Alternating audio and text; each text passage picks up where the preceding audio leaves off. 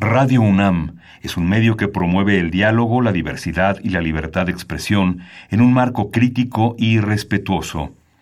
Los comentarios expresados a lo largo de su programación reflejan la opinión de quien los emite, mas no de la radiodifusora.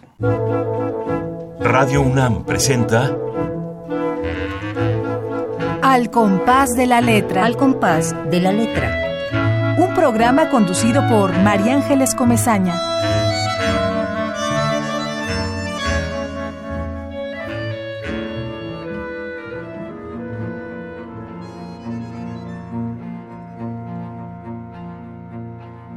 Mercado submarino. Un tianguis quiso poner en el mar una sirena. Le aconsejó la ballena qué vender.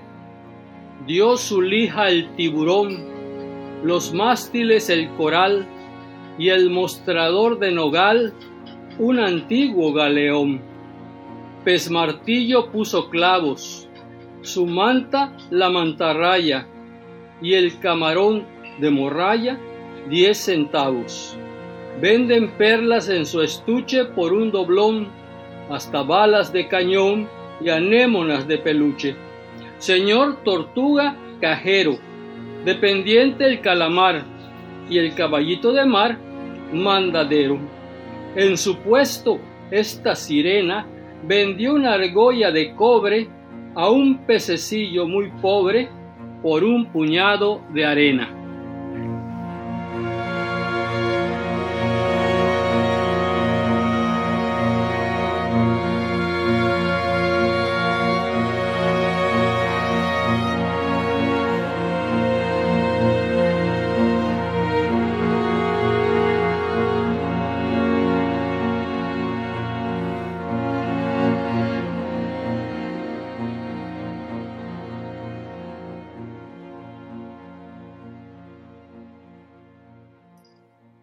Buenas tardes, queridos amigos. Me da un enorme gusto, como todos los jueves, entrar en sus oídos, en su coche, si es que van caminando por las calles de esta ciudad o por las calles de allá del sureste, de allá de, de, Quintana Roo, o por donde ustedes vayan. Me da mucho gusto poder decir un jueves más, Radio Universidad abre sus puertas a la poesía y a sus creadores. Soy María Ángeles Comezaña, estamos al compás de la letra. Me da enorme gusto escuchar este poema de un poeta que vive en un paraíso. Y le doy la más cordial bienvenida y le doy las gracias por estar con nosotros a Ramón Iván Suárez Camal.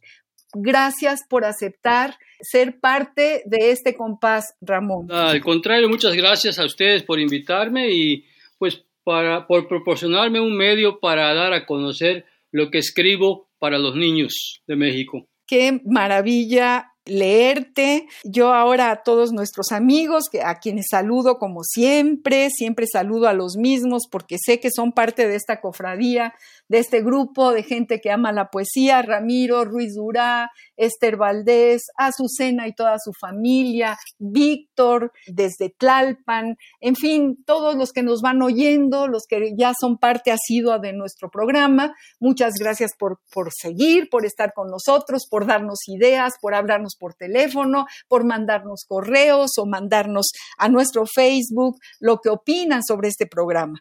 Y bueno, les decía eh, en el programa anterior o en uno de nuestros programas que tenemos el privilegio de un enlace, un enlace gracias a otro poeta que se llama Víctor Vivas Valdés y que ustedes ya conocen. Ellos están allá en el sureste. Nuestro querido Ramón Iván Suárez Camal de quien escuchamos este bellísimo poema Mercado Submarino al inicio del programa, vive en una belleza de lugar, vive en Bacalar, en esta laguna increíble.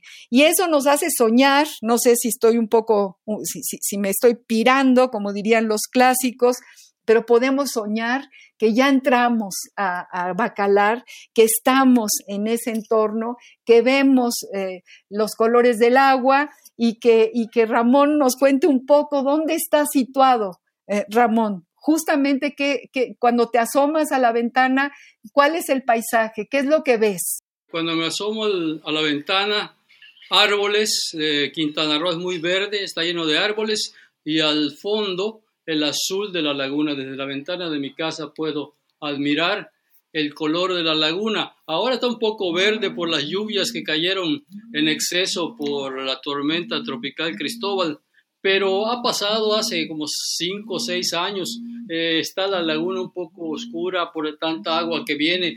La península de Yucatán, eh, Campeche y Yucatán eh, están un poquito más altos, entonces todo el agua baja y llega a la laguna, se forman corrientales pero eso es, es, pasajero. Generalmente la laguna se le llama la laguna de los siete colores, precisamente por los distintos tonos, desde el azul turquesa hasta el azul oscuro que tiene esta maravillosa laguna. Es una laguna que, que fue nombrada mágica, ¿no? Laguna mágica de, México. Es, es, una locura, es una maravilla, es algo verdaderamente eh, fantástico pensar que en este instante, en este momento, a través tuyo estamos en Bacalar, mi querido Ramón Iván. Qué bueno, qué bueno y qué agradecida estoy de poder tener este enlace, de saber que allá el sur también existe y existe y se planta como una zona mágica de nuestra República Mexicana. Y la poesía y la magia y el agua son hermanas. Y nosotros estamos hoy entrando no nada más a tu laguna que ves desde tu ventana, Iván, sino a otra laguna que es tu poesía. Y yo les voy a comentar rápidamente, amigos, esta semblanza de este poeta con el que estamos hoy platicando. Tiene una enorme trayectoria, una trayectoria verdaderamente que yo admiro muchísimo, Ramón. Él nació en Calquiní, en Campeche, o sea, es paisano de Juan de la Cabada. Qué maravilla. Y nació un 14 de abril. Yo también nací el 14 de abril, Ramón. Ah, y también Víctor, Víctor Vivas Valdés también nació el 14 de, abril. Así que son, yo, Qué curioso. Y en mi caso, yo soy hija de refugiados españoles que vinieron cuando la guerra civil y el 14 de abril se celebra el Día de la República, así que imagínate lo simbólico que fue para mis padres tenerme el día 14 de abril. Regresamos, queridos amigos, a la trayectoria de Ramón Iván Suárez. Es un poeta, estudió lengua y literaturas españolas en la Escuela Normal Superior de México, es profesor de lengua y literaturas españolas. Ha coordinado talleres literarios de poesía, cuentos para niños y adolescentes. Es director de A Duras Páginas. En 1978 obtuvo una recomendación para la publicación de So y otras ficciones mínimas en el concurso a nivel latinoamericano promovido por la revista La Palabra y el Hombre, esta revista fantástica de la Universidad Veracruzana. Yo la recuerdo desde los años 30, finales de los 30 o 40, eh, eh, da inicio a esta maravillosa revista que sigue viva. Qué, qué maravilla. Bueno, Ramón Iván Suárez Camal, en 1993 se instituyó el Premio Nacional de Poesía con su nombre. Él es autor de la letra del himno oficial del estado de Quintana Roo, colaborador de A Duras Páginas, Premio Estatal de Periodismo de Quintana Roo, es Premio Internacional de Poesía Jaime Sabines en 1991 por eh, su título, el título del libro que ganó, Pulir el Jade, y también ganó el Olga Arias 1991 de Durango. Ha sido primer lugar en los doceavos Juegos Florales de San Juan del Río en Querétaro por un libro llamado, titulado Luz del Deseo Oscuro ha sido primer lugar en los Juegos Florales Nacionales también de Celaya, Guanajuato, por otro libro titulado Cada vez más silencio. En el año 2000 obtuvo el Premio Nacional Miscaltía para promotores de cultura infantil y el H Ayuntamiento de Otón P. Blanco le otorgó la presea Gonzalo Guerrero. El gobierno del estado de Campeche le confirió la medalla Justo Sierra Méndez en 2004.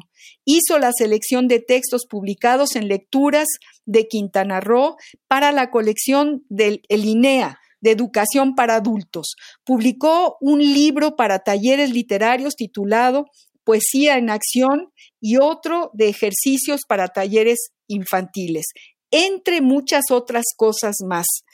Juan Domingo Argüelles hizo una antología en donde él también participa y bueno, Ramón Iván, que quien obtuvo el galardón con el trabajo Letras para armar tu canto, es muy es, es realmente una una trayectoria que no, no, me gusta leer tanto, tanto, tanto, pero no me la quiero perder, no quiero que la gente que nos escuche, eh, quiero que sepan, no quiero que dejen de saber toda esta gran trayectoria y este gran trabajo que tú has hecho, Ramón Iván, y de verdad te felicito. Nos parece que es un honor que estés en nuestro programa.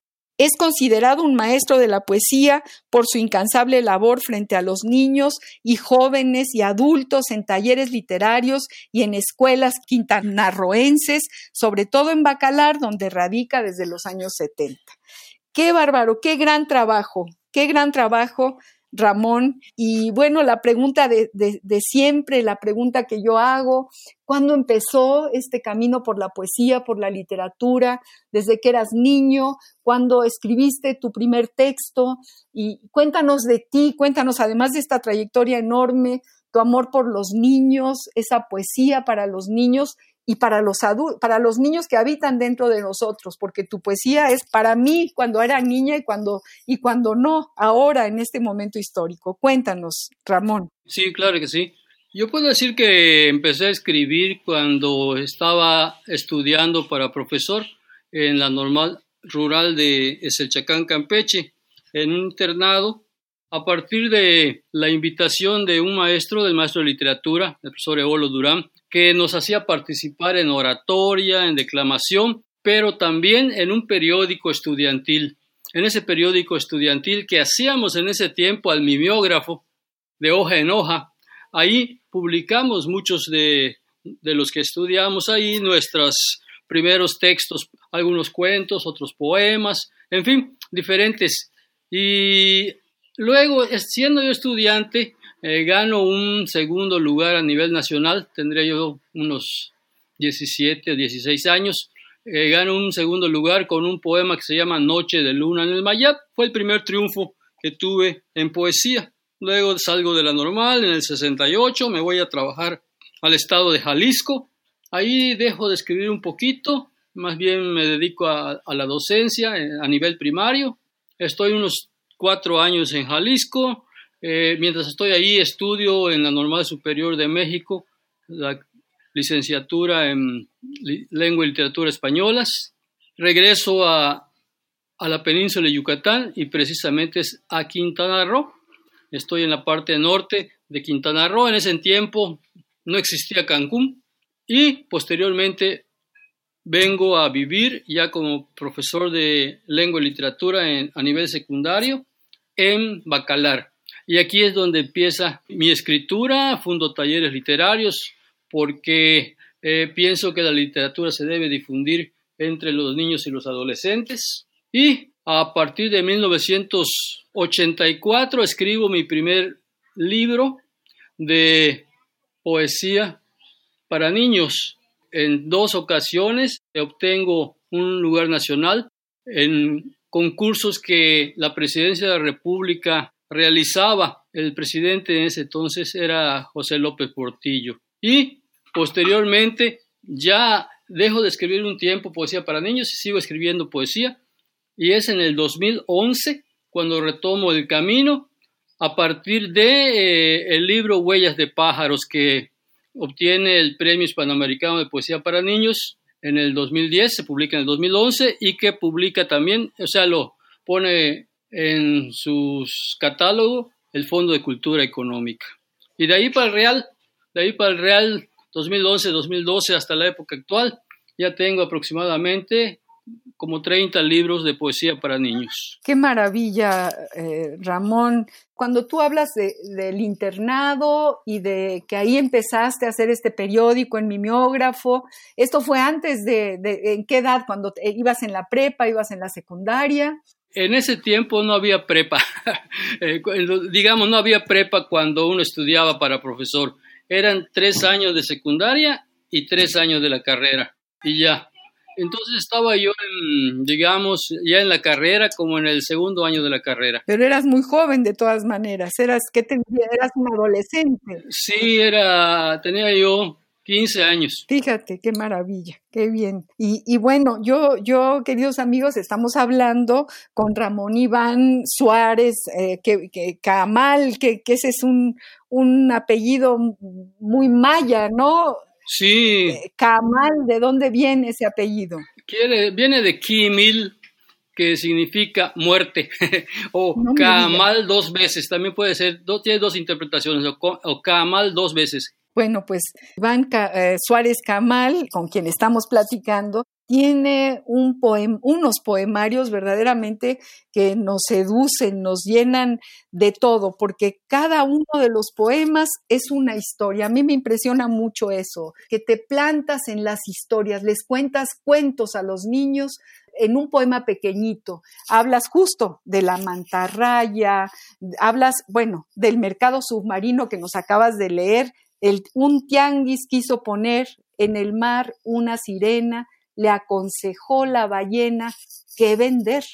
Este es un pie quebrado, es decir, tienes como este, este gran talento de los octosílabos eh, que te dan esta musicalidad, ¿no? Un tianguis quiso poner ocho sílabas y luego un pie quebrado. Y todos son perfectos, todos son perfectos. Realmente me, impresiona, Ramón Iván, tu talento musical. Es como, yo estoy leyendo tu poesía, que además la tengo aquí toda anotada y toda llena de papelitos para, para que nos dé tiempo de leer muchos de tus poemas.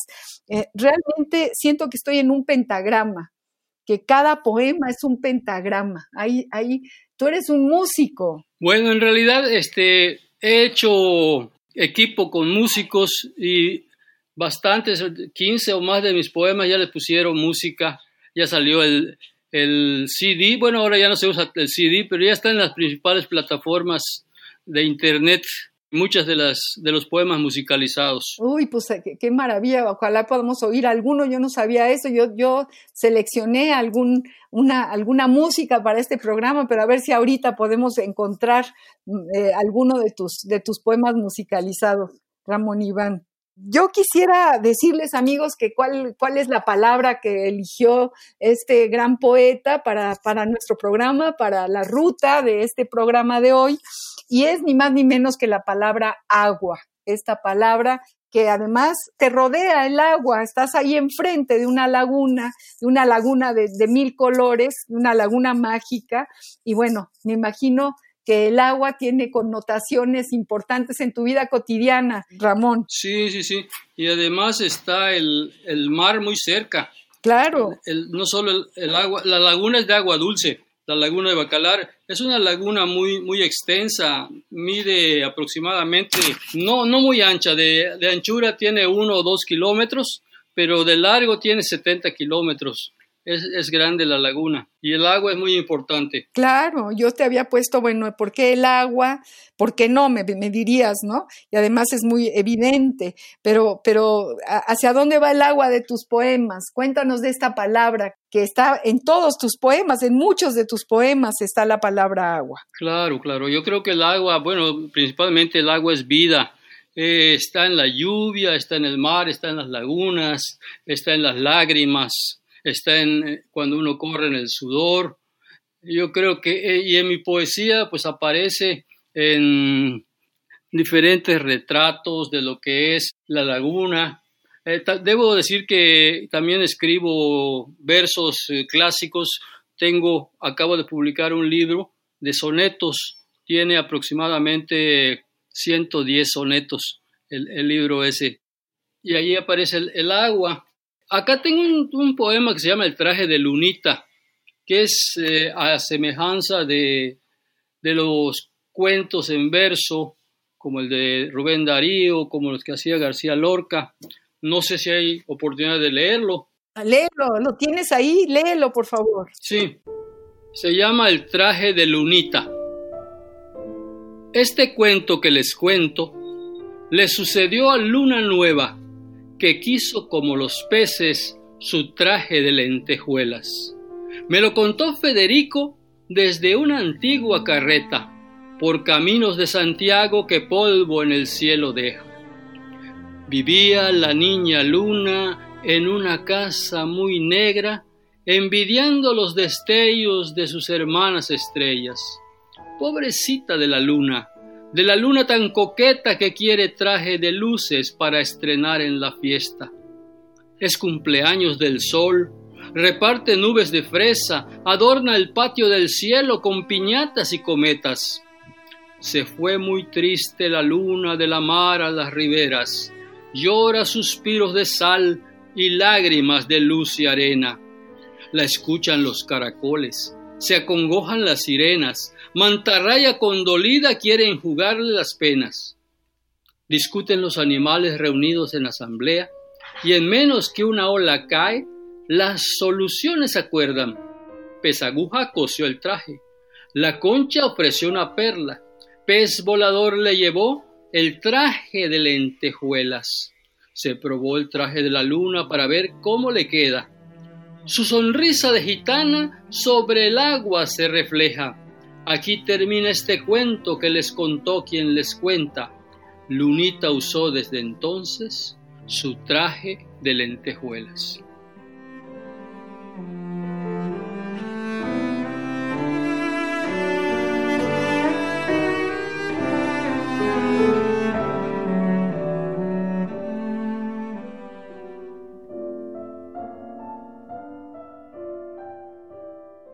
Ay, ahí ecos de Lorca por todos lados. Yo te decía, eh, siento a García Lorca en tu, en tu musicalidad, en tus poemas. Ahorita me, me hiciste recordar en el romancero gitano esto que dice, un cielo de mulos blancos cierra sus ojos de azogue, dando a la quieta penumbra un final de corazones, y el agua se pone fría para que nadie la toque. Fíjate cómo la musicalidad de Lorca se hermana con este poema bellísimo, bellísimo, el traje de Lunita, qué, qué belleza qué belleza. Soy tu fan total y absolutamente, mi querido ah, Ramón Iván. Sí, sí, sí, qué cosa tan bella y que me llena de ternura, de emoción, aparte de que está perfectamente medido y, pero tiene una espontaneidad que es la que se me cuela por la piel. Es una belleza.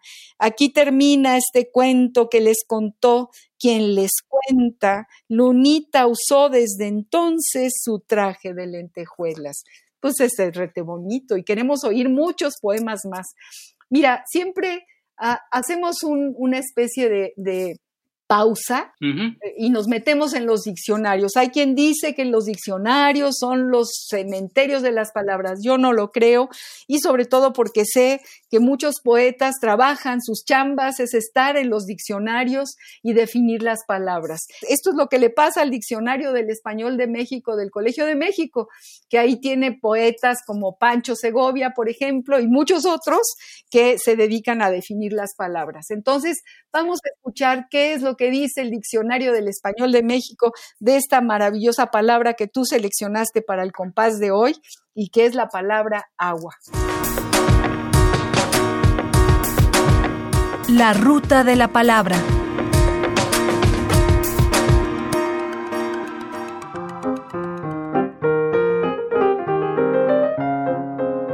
Agua. Sustantivo femenino. Sustancia líquida que en estado puro es transparente, sin olor y sin sabor. Es esencial para la vida y se encuentra en mares, ríos y lagos, o en forma de lluvia cuando se precipita de las nubes. Se evapora por calentamiento y se congela para formar hielo.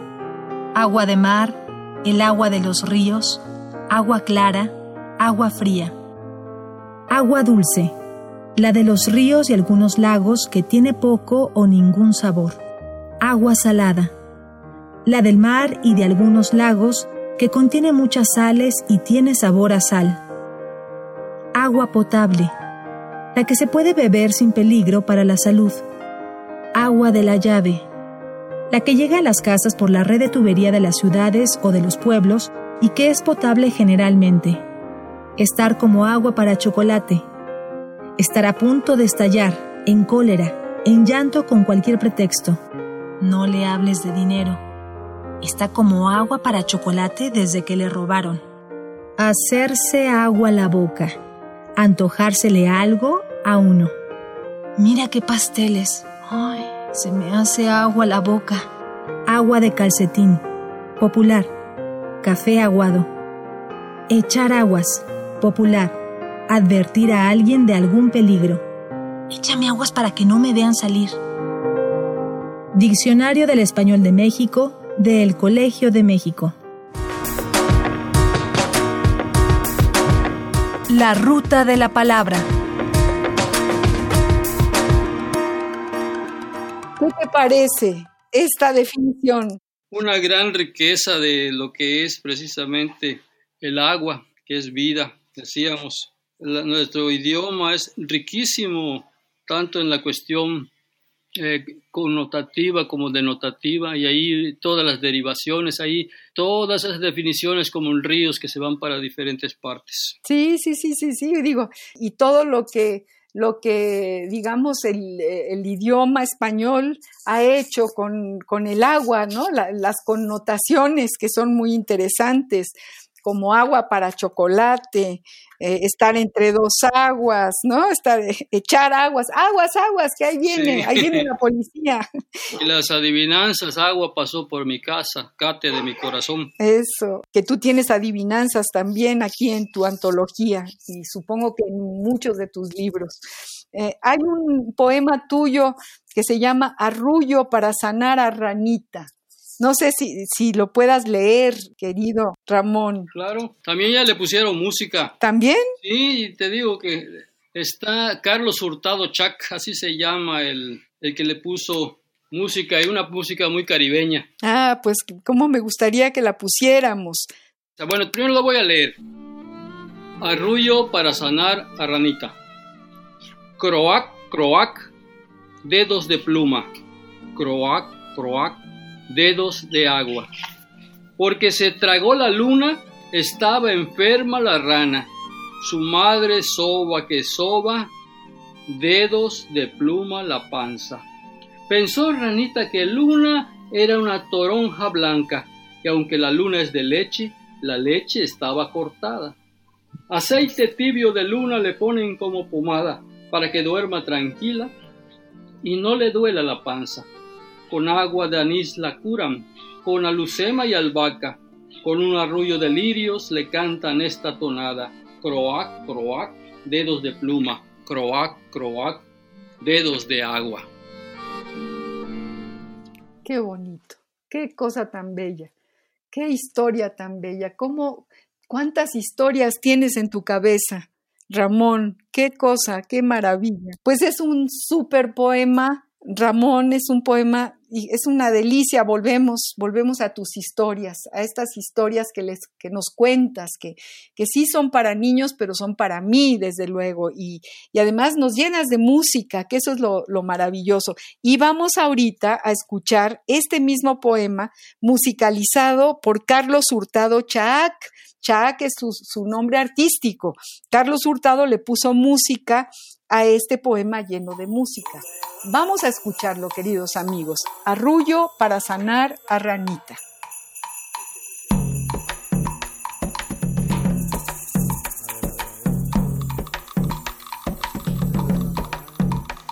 Porque se tragó la luna, estaba enferma la rana. Su madre soba que soba, dedos de pluma la panza. Pensó ranita que luna era una toronja blanca y aunque la luna es de leche, la leche estaba cortada. Croa, croa, dedos de pluma, croa, croa, dedos de agua, croa, croa, dedos de pluma, croa, croa, dedos de agua.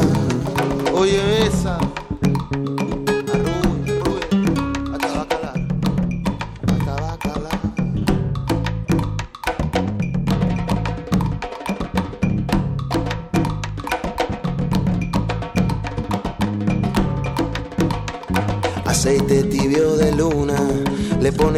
Pomada para que duerma tranquila y no le duela la panza. Con agua de anís le curan, con alucema y albahaca, con un arrullo de lirio le cantan esta tonada. Croa, croa, dedos de pluma, croa, croa, dedos de agua, croa, croa,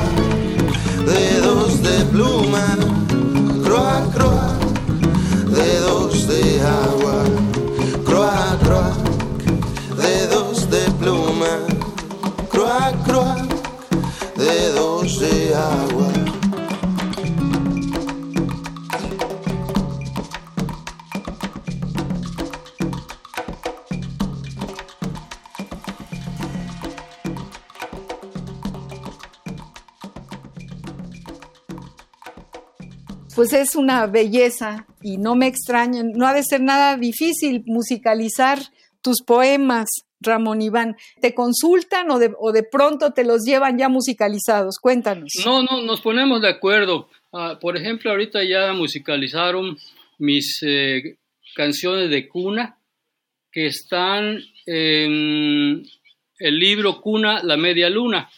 Con ese libro gané el, el concurso del libro ilustrado concurso nacional del libro ilustrado que eh, convocaron en Veracruz.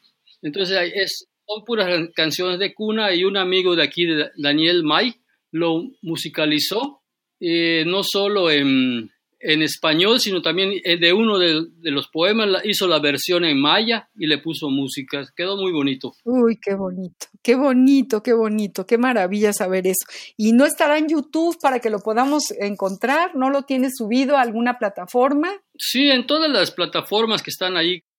Carlos Hurtado Chac y ahí aparece. O ponen Gabo Gavino, también aparecen otras. Y Cuna la Media Luna de Daniel May, igual aparecen las canciones. Órale, que, pues ya saben, queridos amigos, vamos a escuchar las canciones de este poeta estupendo, eh, estas canciones llenas de ternura, llenas de música, qué maravilla, qué maravilla. ¿Por qué no nos lees más, Ramón? A mí me gustaría que nos leyeras. Yo anoté tantos poemas para que la gente escuche la maravilla de, que escribes. Por ejemplo, este poema de pesca, que además está puesto en la página como si fuera un pez, es una maravilla o este conjuro para despertar a las piedras, que tiene una belleza de, metáfora. Dice, las piedras dormitan, cuna del silencio. Las piedras son una cuna del silencio, es, una maravilla. ¿Por qué no nos lees algún poema, los que tú quieras? Quiero leerles eh, algunos poemas de el libro donde se explica el amor con estampas de animales que se presentó el 30 de septiembre. Es eh, un recorrido por los diferentes estadios del amor y me inspiré en, en las, los álbumes de estampas que vendían, no sé si venden todavía en las tienditas, donde uno compraba el álbum y luego cada determinada semana llegaban los sobrecitos, uno compraba el sobre, lo abría y si salía la estampa la pegaba. Entonces, más o menos con esa idea hice. Eh, voy a leerles tres poemas, son muy breves. El primero se llama Caimán. Un caimán con un tulipán entre los dientes no es diferente ni raro. Quede claro, esa flor es lo que resta del amor de aquel galán en la panza del caimán, quien con pétalos decía, me quiere, no me quiere, poesía de una flor que asoma, de aquel no queda ni el aroma. Garza con traje de novia. Por favor, tómenle fotos antes de que emprenda el vuelo desde su casa de lotos hasta el palacio del cielo. Y el último de este libro que voy a leer se llama Chihuahua. Es un perrito, ya, ya sabemos los chihuahuas tienen el corazón enorme, asustadizos y enamoradizos. Dice, es el chihuahua el que habla. Me enamoré de una San Bernardo que me acuna. de una dálmata con pecas como astros, de una galgo de revistas de modas, de una pequinés y mandarino hablo, de una bulldog y su dogal para mis correrías, de una pug que me hace purgar mis culpas, de una pastor cuando le aullo églogas, de una sabueso a quien mil veces beso, de una labrador a la que amo en la piscina, de una pitbull de quien soy perrito de peluche, de una chihuahua y su amor superlativo. Ladro mi serenata para todas. Soy un can de corazón sensible. Me enamoro siempre, nunca a veces. No importan pedigrí y otras sandeces. Para el amor no hay imposibles. Ya son los tres poemitas de ese libro que quise compartir. Qué bonito, es una primicia además. Eh, eh, estamos escuchando, queridos amigos, a Ramón Iván Suárez que está leyéndonos una primicia de un libro que eh, ya se, se, presentó recientemente y que ahorita nosotros podemos escucharlo en su voz, aunque no hayamos ido a la presentación. Esta es una nueva presentación, es el libro más reciente, ¿no, Ramón Iván? Sí, es reciente, es reciente. Ahora, eh, yo quería preguntarte, ¿cómo son tus talleres para niños, talleres de poesía para niños? ¿Qué es lo que descubres? ¿Cómo, cómo los llevas? ¿Cuál es ese método? Tú eres maestro de formación, pero hay muy, muy pocos maestros que sean maestros de poesía, de, talleres de poesía. Cuéntanos algo de esta maravilla que es eh, formar a los niños chiquitos dentro de la metáfora poética. Mira, este, los talleres los damos desde, junto con un grupo de compañeros de Campeche, de la ciudad de Calquiní, formamos un grupo literario que se llama Genali y ahí hicimos una metodología, luego yo la desarrollé. Hay un libro que se llama Poesía en Acción que publicó Alpaguara. En ese libro trae la metodología y los ejercicios para escribir en general. Para escribir poesía para niños, para jóvenes. Ya tengo otro manual, está inédito. En este momento, digamos, están, están maquetándolo, pero en Cuba. En Cuba creo que va a salir el libro. Se llama Una resortera para las palabras.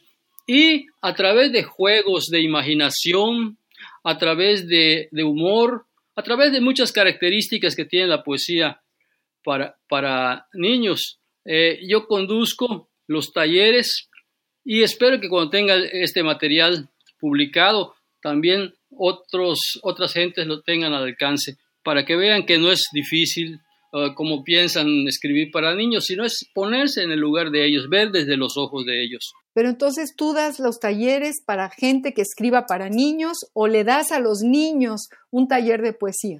Las dos cosas. En Bacalar lo doy de manera presencial con niños y adolescentes, más que niños con adolescentes, pero más bien de, o de 11, 12, 13, 14, 15 años. Y luego eh, también doy para aquellos escritores o aquellas personas que quieran adentrarse en las herramientas y los mecanismos de la poesía para niños. Eh, precisamente hace unos, ¿qué será?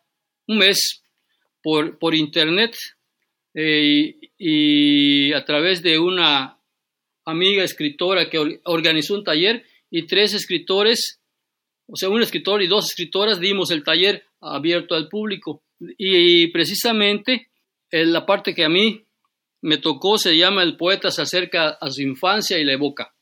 Entonces, desde ahí escribe. Eh, tengo la metodología, no, ya espero que pronto ya, ya esté publicada. Ándale, fíjate qué bonito y qué interesante. Uno se tiene que acordar de su infancia para, esa sería como la fuente la primigenia, acordarte de cuando tú ibas caminando a los 5, a los 3, a los 10, a los 12 años y tomar de ahí más que una metodología, no sé, es, como ordenar la memoria. Bueno, ese es uno de los caminos, porque hay otros. Está el, humor, está el, la cuestión narrativa, está la imaginación, inventar personajes, inventar paisajes, En fin. Cuéntanos de tu experiencia, alguna anécdota que se te haya quedado muy adentro, que, que sea como de las cosas importantes en este trayecto como formador de poetas. Bueno, hay una, por ejemplo, en, hay un, unos versos que escribió un alumno, digamos un, un joven de, un niño de, tenía creo que 12 años, 13 más o menos. el, el, ejercicio se llama em, el ejercicio de las preguntas poéticas. Entonces ahí se van haciendo preguntas, primero puras preguntas imaginarias, por ejemplo, de qué color es el miedo, eh, cuántos kilos pesa la tristeza, etcétera, etcétera. Algo que me asombró, la pregunta era, ¿por qué es azul el mar? Y el, y el niño este escribió, porque le dio un beso el cielo. Ah, qué bonito. Me asombró mucho esa, esa metáfora que, que él hizo. No, pues qué, qué belleza. ¿Cuántos talleres das o cómo, es tu vida cotidiana, Ramón? Bueno, ahora, ahora por la, por la pandemia, Ando, encerrado.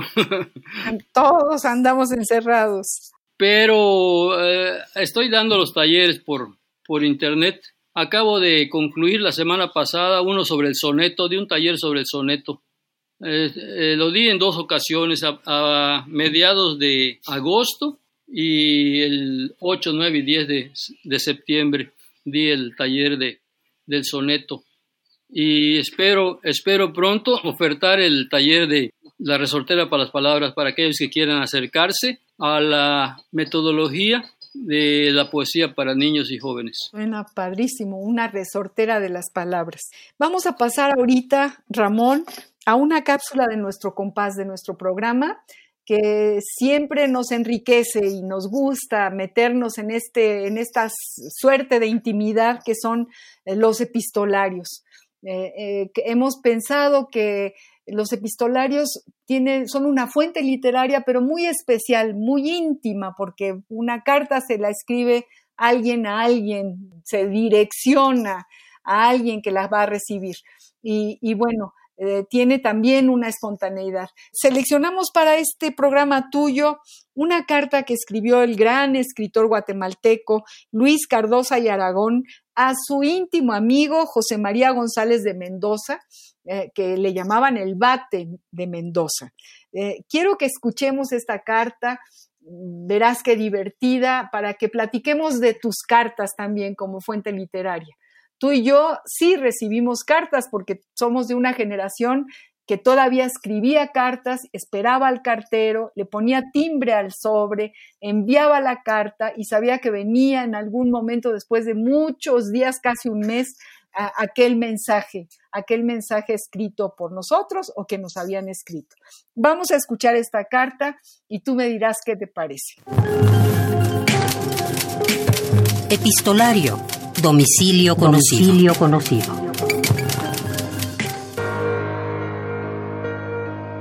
Carta de Luis Cardosa y Aragón a José María González de Mendoza. La Habana, 10 de abril 1930. Mi querido abate, hoy después de varios siglos de silencio, con noticias apenas tangenciales al globo de mi amistad por usted, Recibí un divertidísimo viento que usted tuviera la atención de enviarme y en tarjeta.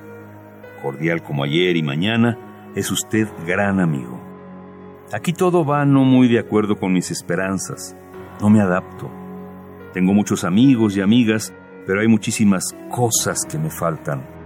Somos tan diferentes nosotros guatemaltecos, mexicanos, de la gente de Cuba, y luego este clima que me ablanda los nervios me tiene constantemente como una toalla sucia. Pienso en las altiplanicies, en aquella estupenda cueva de las minas, en nuestros cuchumatanes, selva maravillosa o encendida como imagino a México. Estoy perdiendo mi tiempo, que podría emplearlo en divertirme, ya que divertirme me interesa muy seriamente y ya que siento que aquí no me divierto. París, tan dulce, tan tonto a la postre para nosotros de estas tierras, tan tentador siempre. Iré a México a ver qué hago, ya que mi gente está completamente quebrada.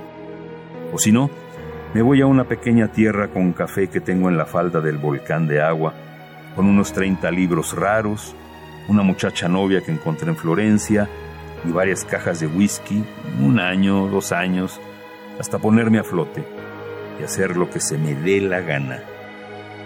Pero, ¿para qué tantas noticias sin interés y lamentables? Sepa, abate querido, que le estima su afectuoso y viejo compañero de convento, café, aficiones y tal vez de infierno, Luis.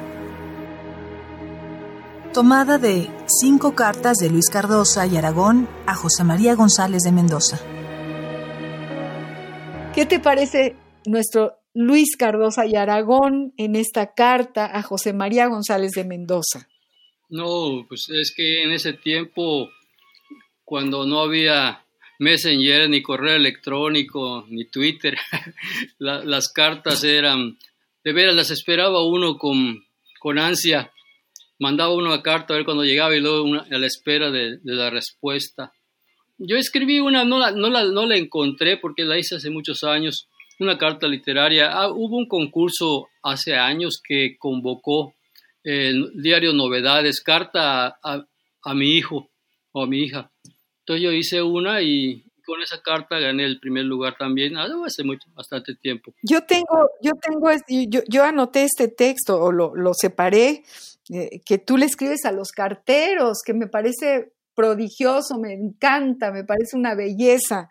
Eh, yo trabajo cerca de los carteros ahora y entonces esto me parece que, que los enarbola, está bellísimo, lo leo, lo leo para todos, queridos amigos, estamos platicando con este poeta tan espléndido que, que, nos, que nos, lleva a, a, su universo, a su universo único, singular, eh, lleno de música, Ramón Iván Suárez Camal, eh, estamos en Bacalar, eh, ahí en su laguna, él puede asomarse a la ventana y ver el, el, color azul, los mil colores azules de esa laguna, y Radio UNAM está ahí en Bacalar escuchando la voz de este hombre que escribe para niños y escribe para nosotros que también somos niños, y es un músico como poeta porque su musicalidad realmente toca el cielo. Y bueno, este es el, poema, el poema que le escribió al, al cartero y que quiero leerles y se llama Cartero. Dice así. Hoy que los carteros son historia y los mensajes no llegan a los buzones, hoy que no gruñen ni mueven la cola los celosos guardianes de las casas frente a los mensajeros en sus bicicletas, hoy que sentí nostalgia por guardar mis versos en un sobre para que llegara a tus manos, y por darle un lengüetazo a la engomada estampilla, me di cuenta que no vienen ni se anuncian con su silbato aquellos ciertamente en el olvido que terminó por arrojarlos lejos. Y las bicicletas, tal vez la piedad del mar, tocó a estas máquinas y las resguardó en el palacio de los caracoles, donde repiten el poema que no escribí para enviarte. Yo sé que las cartas viajan con los peces voladores y el cartero los guía a su destino. Y sé también que en las llantas de su bicicleta giran el sol y la luna de todos los días. Ramón Iván Suárez Camal qué belleza de poema y qué talento para llegar a la vida cotidiana de todos, para tomar del tintero de lo que nos pasa de, la vida cotidiana y llenarlo en tu poesía, llenar esta vida cotidiana en tu poesía.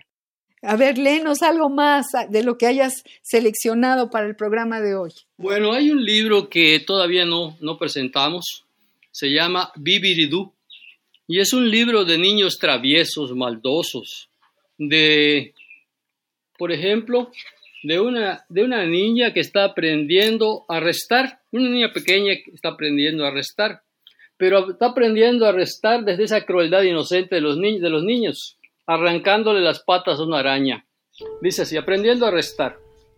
Una araña con una pata menos tiene siete. La que arrancaste remójala en tu leche.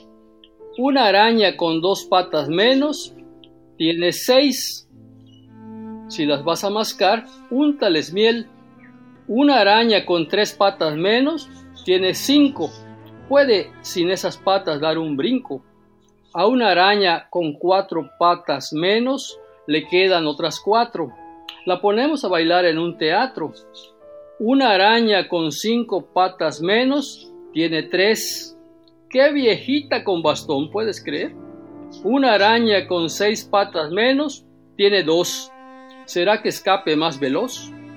Una araña con siete patas menos tiene una. ¿Cómo adora su patita de luna? A una araña con ocho patas menos, ¿qué le queda? Que la amortajen en su seda. ¡Ay, qué poema! ¡Qué lección de aritmética, poética! Aunque suene cacofónico, aritmética poética. Me encantó, me encantó, Ramón, qué, qué maravilla. Yo, yo siempre les pregunto a los, a los poetas que vienen a este programa sobre qué poetas están en tu tintero, a quienes has leído, a quienes lees cotidianamente, has ido tú a talleres de poesía, te has formado con alguno de los poetas del sureste, que hay tantos. Cuéntanos algo sobre eso, esto de, en, tu trayectoria. Bueno, en realidad fue, fui autodidacta. Salvo las pláticas que teníamos entre nosotros, los, los que formamos el grupo Genali, no asistimos a talleres. Y en mis lecturas, pues están bueno, de, en cuanto a poesía para niños, están los españoles García Lorca, Miguel Hernández, los cubanos Nicolás Guillén, Mirta Aguirre, está María Elena Walsh y más contemporáneos de, los que han estado ganando el premio hispanoamericano. Tengo toda la colección, la he leído. Esos más o menos son mis, mis lecturas. Y en cuanto a la poesía en general, Empecé leyendo hace muchos años a Pablo Neruda, César Vallejo y, actualmente a, otros escritores eh, que en este momento no me vienen a la mente, pero he leído bastantito. Sí, se, se nota, ahí tienes, eh, pero bueno, García Lorca está muy pegado a tu poesía. La música. La música, sobre todo, la música. Bueno, y la, la, enorme imaginación que tienes. ¿Cómo te imaginas una araña y le vas sacando las patitas? ¿Cuándo, cómo se te ocurre semejante cosa? Y la llevas a, a un poema redondo. ¿Qué, qué, qué, cosa, eres un observador también.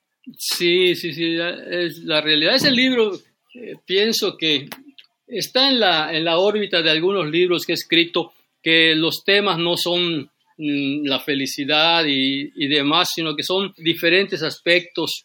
Hay otro libro que se llama Historia del Niño Invisible, donde eh, se abordan los aspectos sombríos de la niñez. Otro que se llama Cris tras el miedo, igual, se abordan esos, esos aspectos. Y este otro, Vivir y Du, que son los tres libros que he escrito con esa, con esa digamos, eh, perspectiva o punto de vista. Me encanta tus referencias a los relojes, por ejemplo, en este poema Canción del Insomnio. Es precioso y además nos llena de ternura porque volvemos al, reloj, a lo más cotidiano, al reloj pegado en una pared, ¿no? Y le damos vida a las cosas. Que esa es como el gran talento del poeta, darle vida a esto que nos rodea y que no tiene vida y que de repente va latiendo en cada una de tus palabras. Por cierto, ya voy, a sacar uno sobre el tiempo. Ya, ¿cómo ven los niños el tiempo? Es un, un libro así muy curioso, medio loco, pero bueno, ahí va.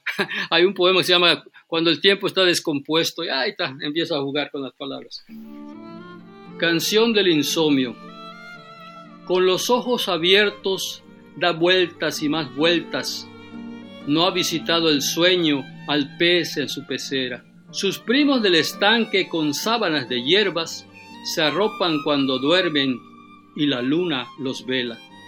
En el mar más profundo arrullan las sirenas a los peces dormidos en el lecho de arena. Y si para su sueño, en vez de ovejas, perlas se pusiera a contar el pez de la pecera, la ronda del reloj, vueltas, el pez da vueltas, apaguemos la luz, que esta canción lo duerma. ¡Ay, qué bonito poema, qué bonito poema! Y luego tu manera de, el oído que tienes para conjuntar, por ejemplo, las jotas, por ahí tienes una serie de poemas donde vibran las jotas. Queridos amigos, está terminando el programa. Vamos a escuchar una canción bellísima que tiene que ver con el agua, que es el tema que seleccionó eh, nuestro invitado de hoy, eh, que, estamos realmente muy emocionados escuchando todo lo que nos está diciendo Ramón Iván Suárez Camal. Y bueno, él seleccionó la palabra agua, el tiempo es, el tiempo es agua y se nos va como agua. Y bueno, vamos a, escuchar a Ana Belén cantando esta preciosa canción Planeta Agua eh, para luego ya despedir el programa. ¿Qué te parece? Eh, Ramón, ¿lo escuchamos? Claro que sí, claro que sí. Aguas que bañan aldeas y matan la sed de la población.